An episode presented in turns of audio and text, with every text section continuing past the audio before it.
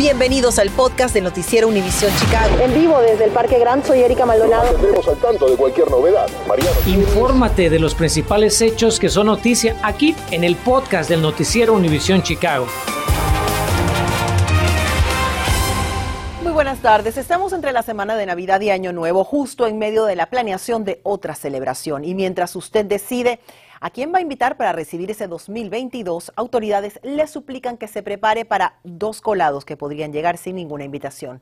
Omicron y Delta. Iniciamos con Mariano Gielis, quien nos tiene las acciones que tomarán autoridades de salud a partir de hoy mismo para disminuir la hora de contagios y el colapso hospitalario por esta quinta ola de COVID-19. El gobernador Chevy Pritzker asegura que hará todo lo que esté a su alcance para mantenerlo a resguardo durante el presente brote del COVID en Illinois. What kind of year 2022 turns out to be. Pero la clase de año que 2022 sea dependerá de que todos hagamos lo que más nos conviene como sociedad, afirmó Pritzker en conferencia de prensa este mediodía. Si no estás vacunado y te enfermas, continuó, vas a ocupar una cama en un hospital que podría ser necesaria para tu pareja, tu mamá, tu hijo o el hijo de alguien más, recordó el gobernador. Es que la situación es grave.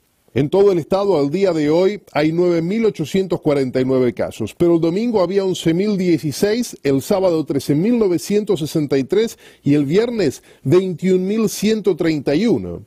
Y eso, explicaron las autoridades, no significa que los casos estén bajando, sino que por tratarse de un fin de semana festivo, se pudieron analizar menos pruebas que de costumbre en los laboratorios. Espere un par de semanas para ver cifras que reflejen lo ocurrido durante las fiestas, advierten.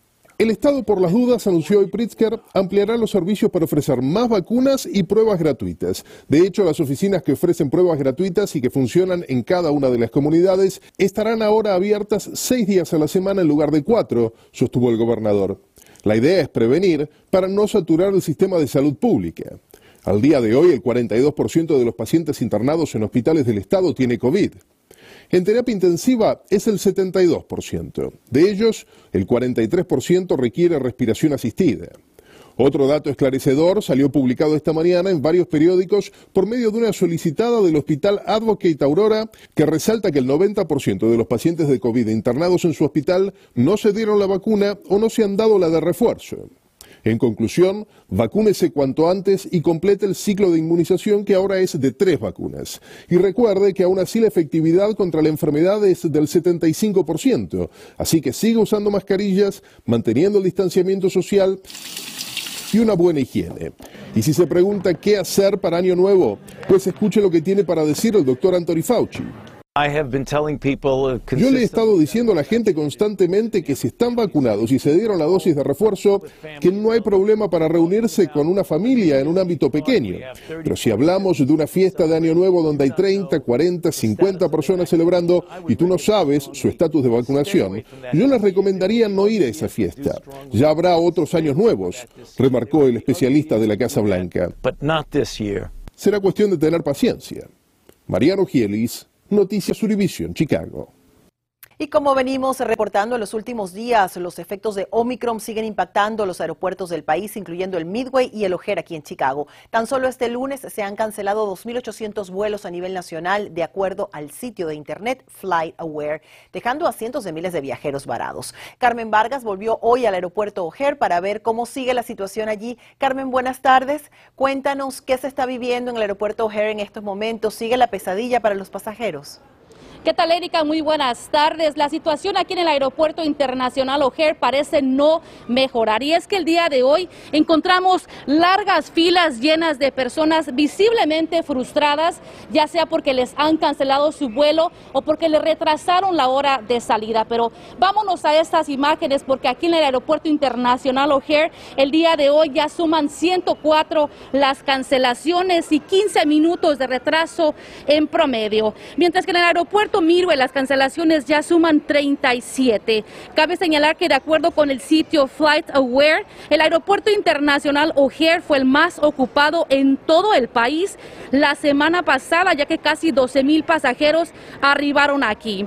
Y bueno, como les hemos informado en Noticias Univisión Chicago en los últimos días, aerolíneas como United, Delta, JetBlue, American Airlines atribuyeron el problema a la falta de personal causado por la propagación de la variante Omicron, así como el mal tiempo en algunas zonas de nuestro país. Tuvimos la oportunidad de conversar con algunos pasajeros aquí en el aeropuerto O'Hare y esto fue lo que nos compartieron. Left our home in the morning at 5 o'clock. Salimos de casa en Atlanta hoy a las 5 de la mañana con rumbo a Chicago, pero United aterrizó en St. Louis y finalmente llegamos a Chicago pasada las 2 de la tarde, pero ahora hemos perdido nuestro vuelo rumbo a la India. Vine a un viaje de trabajo y debía estar mañana en una junta a las 9 de la mañana en Tennessee y obviamente no voy a llegar, lo que representa un gran problema para mi trabajo esta semana.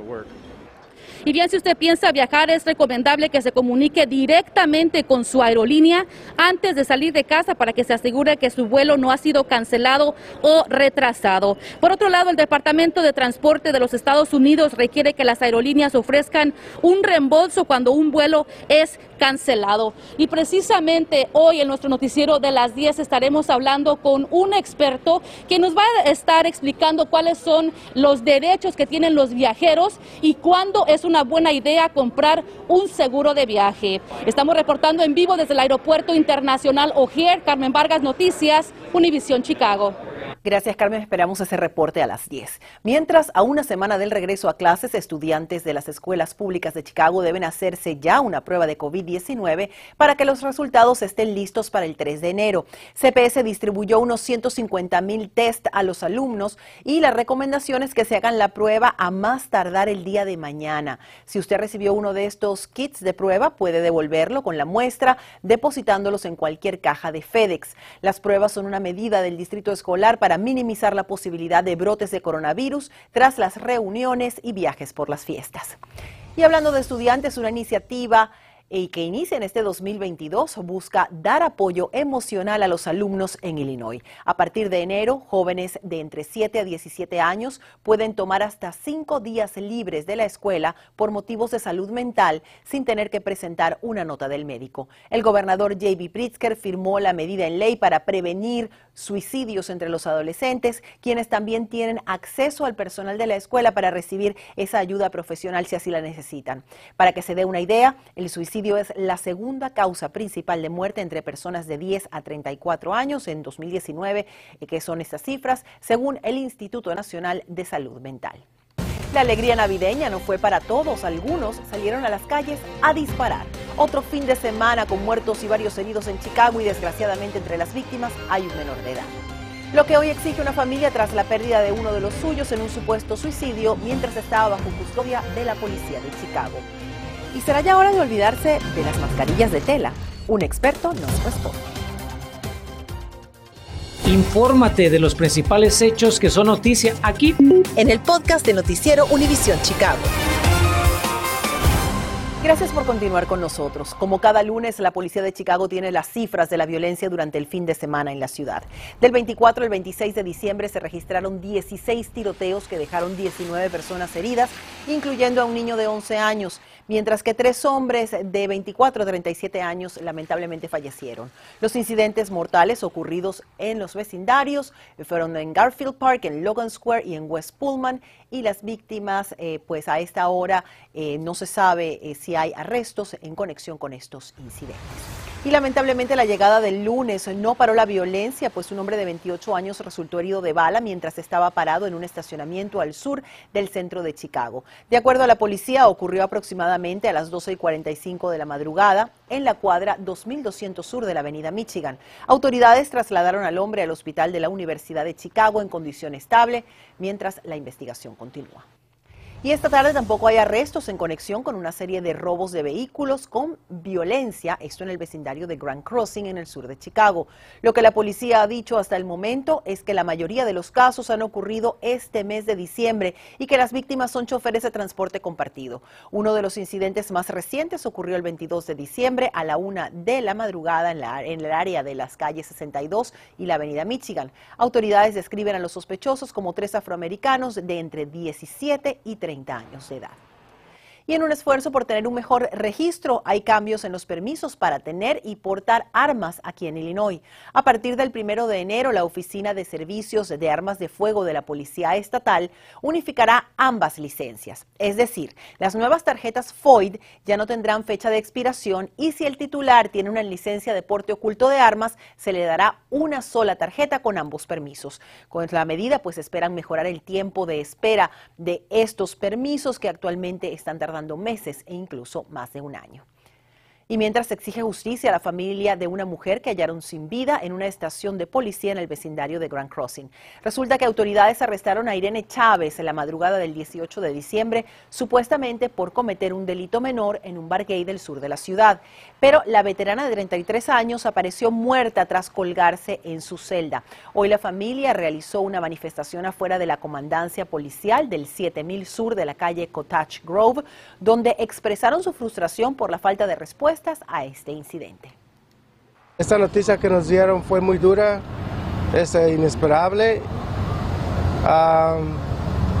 Eh, estaba una semana antes con ella, le estaba ayudando a mover unos, este, una televisión para su apartamento. Este, y, nos íbamos a ver para la Navidad. El caso ya está en manos de la Oficina Civil de Responsabilidad Policial COPA, que adelanta la investigación de rigor. La familia de Chávez también exige respuestas de los propietarios del bar Jeffrey Pop y la alcaldesa Lori Lightfoot. Además, piden impulsar una ley para prevenir este tipo de incidentes. Usted debe preguntarse qué más puede hacer para proteger a su familia y protegerse de la variante Omicron. Y algo sencillo que recomiendan los expertos de salud es conocer cuáles mascarillas son las más efectivas. Nos acompaña el doctor en pediatría Ilan Shapiro para aclararnos la situación. Doctor, hay varios tipos de mascarillas y mucha gente utiliza las de tela. ¿Cuánto protección nos brindan estas mascarillas? Ahorita con la variante Omicron está brincando mucho más fácil de una persona a otra y tenemos que crear muchas barreras para que sean eficientes entre nosotros y el virus. Lo que sabemos ahorita es que si utilizamos justamente las mascarillas de tela, ayudan, pero definitivamente tienen hoyos suficientemente grandes para que pueda transmitirse el virus de una persona a otra y no proteger a las demás personas o una persona que tiene esas mascarillas. Eh, pues lo que los expertos en salud nos estarían recomendando es que utilicen eh, pues doble mascarilla de tela o que también utilicen las mascarillas quirúrgicas o las llamadas KN95 que ofrecen pues una mayor protección y por supuesto estas mascarillas hay que utilizarlas en combinación con las vacunas, la distancia social y el lavado de manos para minimizar así la posibilidad de contraer al COVID-19. Este pues tuvimos dificultades técnicas con el doctor, pero ella estuvo para responder nuestra preguntas. Para enfrentar la variante Omicron, pues ya hay países que están administrando una cuarta dosis de las vacunas, mientras que los científicos todavía aquí están estudiando la duración de la protección del tercer refuerzo, como nos reporta David Palomino a continuación.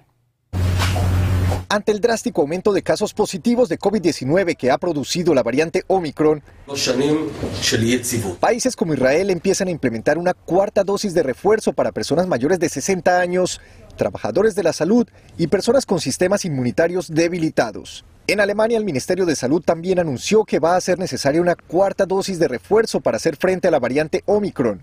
Mientras que en Estados Unidos el doctor Anthony Fauci dice que es demasiado pronto para discutir una cuarta dosis de la vacuna contra el coronavirus. Por ahora los estudios se centran en determinar la durabilidad de la protección después de la tercera dosis. La directora de los Centros de Control y Prevención de Enfermedades afirma que las terceras dosis parecen brindar una protección duradera. Consultamos a expertos en enfermedades infecciosas. ¿Puede ser una realidad que se necesite una cuarta dosis de refuerzo? Puede ser una realidad, pero eh, actualmente no tenemos mucha información.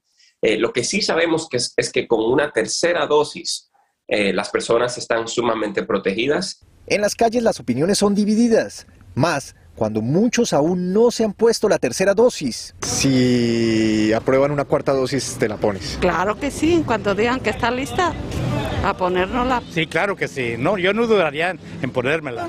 Ya, ya es mucho. No, no, no, ya no me la pondría. Doctor, ¿qué efectos secundarios puede haber en el organismo a recibir tantas dosis de refuerzo?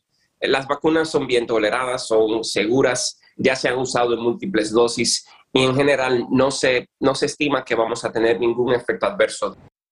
Un reportaje de David Palomino.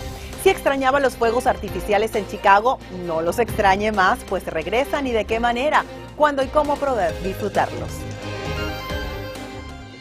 Continuamos con el podcast del noticiero Univisión Chicago.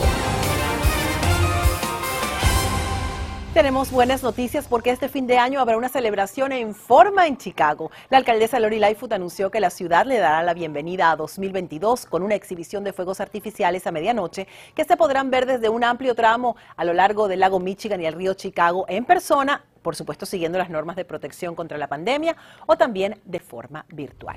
Y es que la verdad es que son muy divertidos. Yo este año pienso tener dinero en la mano derecha y también me comeré las uvas con las campanadas. Así que nos despedimos, pero que tenga buenas tardes. Nos vemos a las 10. Gracias por escuchar el podcast del noticiero Univisión Chicago. Puedes descubrir otros podcasts de Univisión en la aplicación de Euforia o en univision.com diagonal podcast.